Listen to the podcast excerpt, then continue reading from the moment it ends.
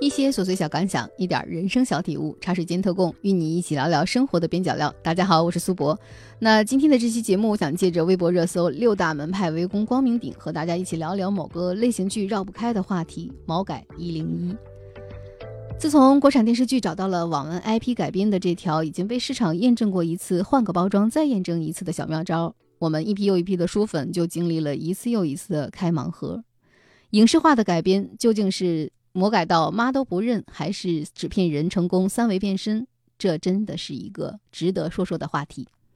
在魔改一零一开始之前，我们不得不提到国产 F 剧的一点零、二点零、二点五零时代。站在二零二三年回头来看，我觉得作为某种类型剧，它的三个小高潮应该是以柴鸡蛋的查无此剧开先河把中国特有的地府文明改编成外星文明的这部戏合起来，算是一点零的出圈时期。诞生了九学的某令，算是真正让人看到了某改全线开发曙光的二点零时期。老实说，如果没有某令的现象级风暴，可能不会有现在被压了好几年的某改一零一。它的诞生催生了巨大的市场热情，也带来了后续不得已而为之的停滞。在这个停滞的小小空档期里，优酷的某个剧再次的掀起了作为类型剧吸粉的小高潮。那回顾这三个时期的代表作，我们不得不承认，影视化的改编真的是一种玄学。它切切实实的告诉我们，红是命，不红是命，红了迅速坠落还是命。此处我们可以略去五百字的你懂的。那在轰轰烈烈的毛改一零一，暗戳戳的想炒又不敢炒的当下，六大门派围攻光明顶这个梗，直指腾讯一个传了很久的 S 加级项目——好一行。作为一个阅读过一定数量、还算看过几个名声在外的 IP 网文的热心观众，在《陈情令》之后，当时有两个网文 IP，我认为还是比较闪闪惹人爱的。一个是已经推出动画版的《天官赐福》，一个是正在以饱满的热情期待上线的二哈和他的白猫师尊的改编《好一行》，因为他们的故事看上去真的是很容易吸粉和全线开发。老实说，《天官赐福》的动画版和《魔道祖师》的动画版相比的话，我觉得它是没有达到预期的。这里面除了动画本身的制作水准的差别，还有一个重要的原因，我个人觉得这里面还有一个核心故事吸引力的问题。《魔道祖师》是一个好人蒙冤、反抗、洗脱污名，重新再以少年姿态再活一次、再续前缘的故事，符合传统的中国戏剧中的 happy ending 的设定。而天官赐福，如果你抛开玄幻的外衣，讲的是一个快乐王子的故事。在这种造神毁神的过程中，牺牲奉献者被吃干抹净的故事本身就不讨巧，这其中的破碎感会让人观之伤心。那么，天官赐福的影视化的改编现在还没有上线，不好做判断。但是动画版的这种未达预期，可能会成为资方和粉丝心中共同的痛。介绍了前面的这一长段的背景，我想赶紧进入今天的主题。在张公万和默读换个名字能上线的前提下，我觉得《浩一行》还是稍稍有那么一点点不走运。他虽然未拍先红，但也未播先爆了丑闻。其实最早在听到二哈要被腾讯翻拍的消息的时候，我是颇为期待的。后来公布的剧集的阵容，我也觉得还可以。从路透和营销号上场的节奏，感觉他还是能够跳脱二点零出来的。能不能成为三点零，谁也不知道。但二点五在当时，我觉得是没有什么问题的。《好医星》现在能不能播，谁也不知道。但我觉得这个小说还是值得开期博客来说一下的。以下发表的都是一家之言，仅代表我个人的观点。就是当时我看二哈这个小说的时候，还是觉得他的故事并不输《魔道祖师》。有一说一，小说的文笔完全不算好，但它是标准的这个网文叙事，设置了非常非常多的扣子。呃，毕竟我们也理解，在更帖的这种网文中，长更有悬念才能赚钱。那二哈的。长处是，它是一个谜团接另一个谜团，非常密集的谜团在推动着整个故事线。小说里所有的人都有身世之谜，而所有人交织的身世大揭秘又伴随着升级打怪与救世，顺带完成了这个主题的一轮升华。作为网文，爽感它还是有的。它非常明显的是一个集玄幻、武侠、魔幻于一身的混搭大乱炖。但在这乱炖之中，又有一个和《陈情令》也就是《魔道祖师》极为相似的卖点，那就是赤子之心。它有一种世界就算崩坏，我们以热血和纯真来对抗的话，也能挽救末世的英雄主义。而英雄主义不就是当下最吸睛的卖点吗？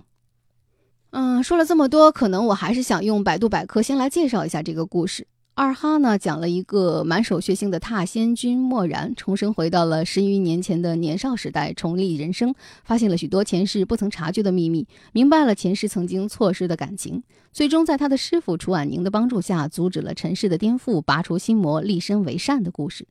那刚刚我在搜豆瓣的时候，突然发现这本书早已经改名《海棠微雨共归途》了。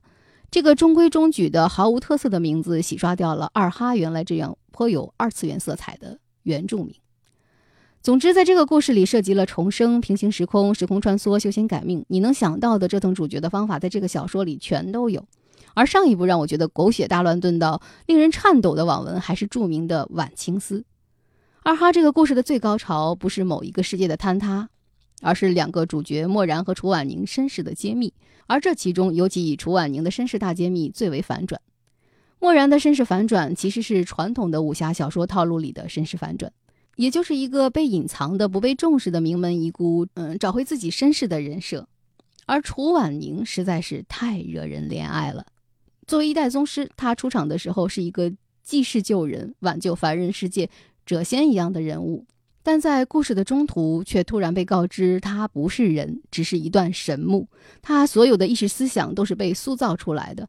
他只是在这种被塑造中生出了自己的灵魂。当时在读到这段的时候，我就有一种哇，这是什么设定？这不就是 AI 的觉醒吗？不就是西部世界在讲的故事吗？你仔细想想，到底这其中是谁在觉醒？楚婉宁还是楚婉宁吗？机器人能不能拥有自我？如果这样脑洞一开，是不是只剩下两个字：高能？聊过了人物设定，我们再来看一看二哈的故事主线。无论是在第一世和第二世的这种重生设定，还是在现有的时空和撕裂的时空交织的平行时空的设定里，这里面都有一个被压迫的群体反抗的暗线存在。二哈的故事的大反派是华碧南，而华碧南是一个什么样的人物呢？是一个隐藏最深、以暴制暴的反派。他想要的是建造一个自己的族人不再比奴隶更低贱的世界。他的阴谋是建立在巨大的痛苦之上。总之，他不是一个常规小说里刻板印象下的反派。只要你肯稍微延伸一下，我们就可以简单的把二哈的故事总结为一个修仙阶层固化，反派打破名门霸权，新兴的修仙二代子弟们携手对抗魔界，再次建立稳定秩序的这么一个故事。而这个故事其实设定是非常符合传统武侠的。当江湖迭代，一代大侠总是经历风雨，守住初心，匡扶正义，守卫家国。当初魔道祖师走的也是这个套路，无非是大家面对的升级打怪的环境不一样而已。老实讲，这本书虽然有很多雷点，但它在人物、故事和情感诠释方面还是稍稍有一些他自己的可取之处。从这个方面讲，我觉得它影视化的改编至少会让这个故事的呈现方面是不那么干瘪的。根据统计数字显示，仅2021年我们知道的魔改项目就达到了64部，他们热情的进场，却不期然的遇上了一个凉凉的等待期。二零二三年的春天，有许多剧空降上线，虽然有点慌慌张张，但终归他们还是上了。至于是红是黑是潮是捧，市场自然会给出答案。不要小看互联网的造梗速度，在超人预料的市场反应当中，谁知道谁能跑出来呢？毕竟九学之前谁也没有想到某令会迅速的出圈大爆呀。有时候市场的反馈其实是很奇怪的，一个影视化的产品拿到市场中来，可能跟制作方、平台方的背书。跟 IP 的质量、跟风向都有关系，但又都没有那么大的关系。说到底，观众缘、粉丝缘这种事，炫之又炫。作为一个个体的受众，我只能说好一行行不行，只能市场说了算。如果我们把某改的影视化改编视作一种商业行为的话，我觉得在这个问题上，我们可以展开小小的浅聊一下。魔改作为一个区域性的问题，它的市场空间非常有限，这一点我们已经是非常明确的知道了。那作为产品，我们也都知道投入需要谨慎，是不是这个市场的开发就是完全没有开拓的思路了呢？也不尽然。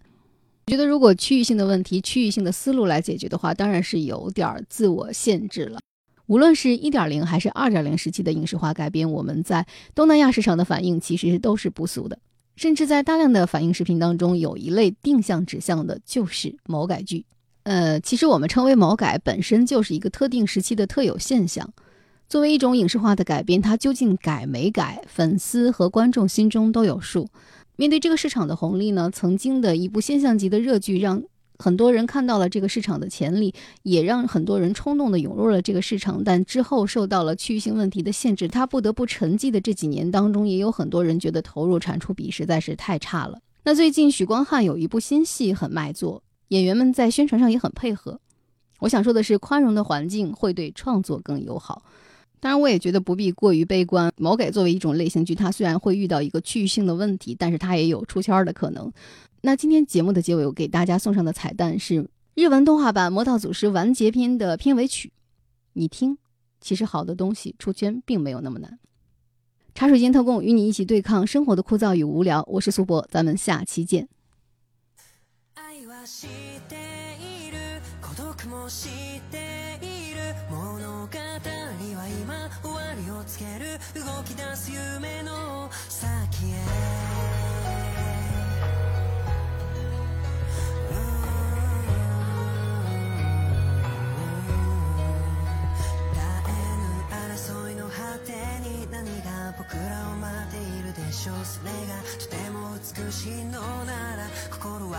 は満たされてくから今月夜に響いた歌風運ぶ木蓮の匂い魔法のように心を掴んでいつまでも離そうとはしない。パラパラほら散る願いがいつからかな二人だから叶えられると信じて。空に帰るのさ愛を知る。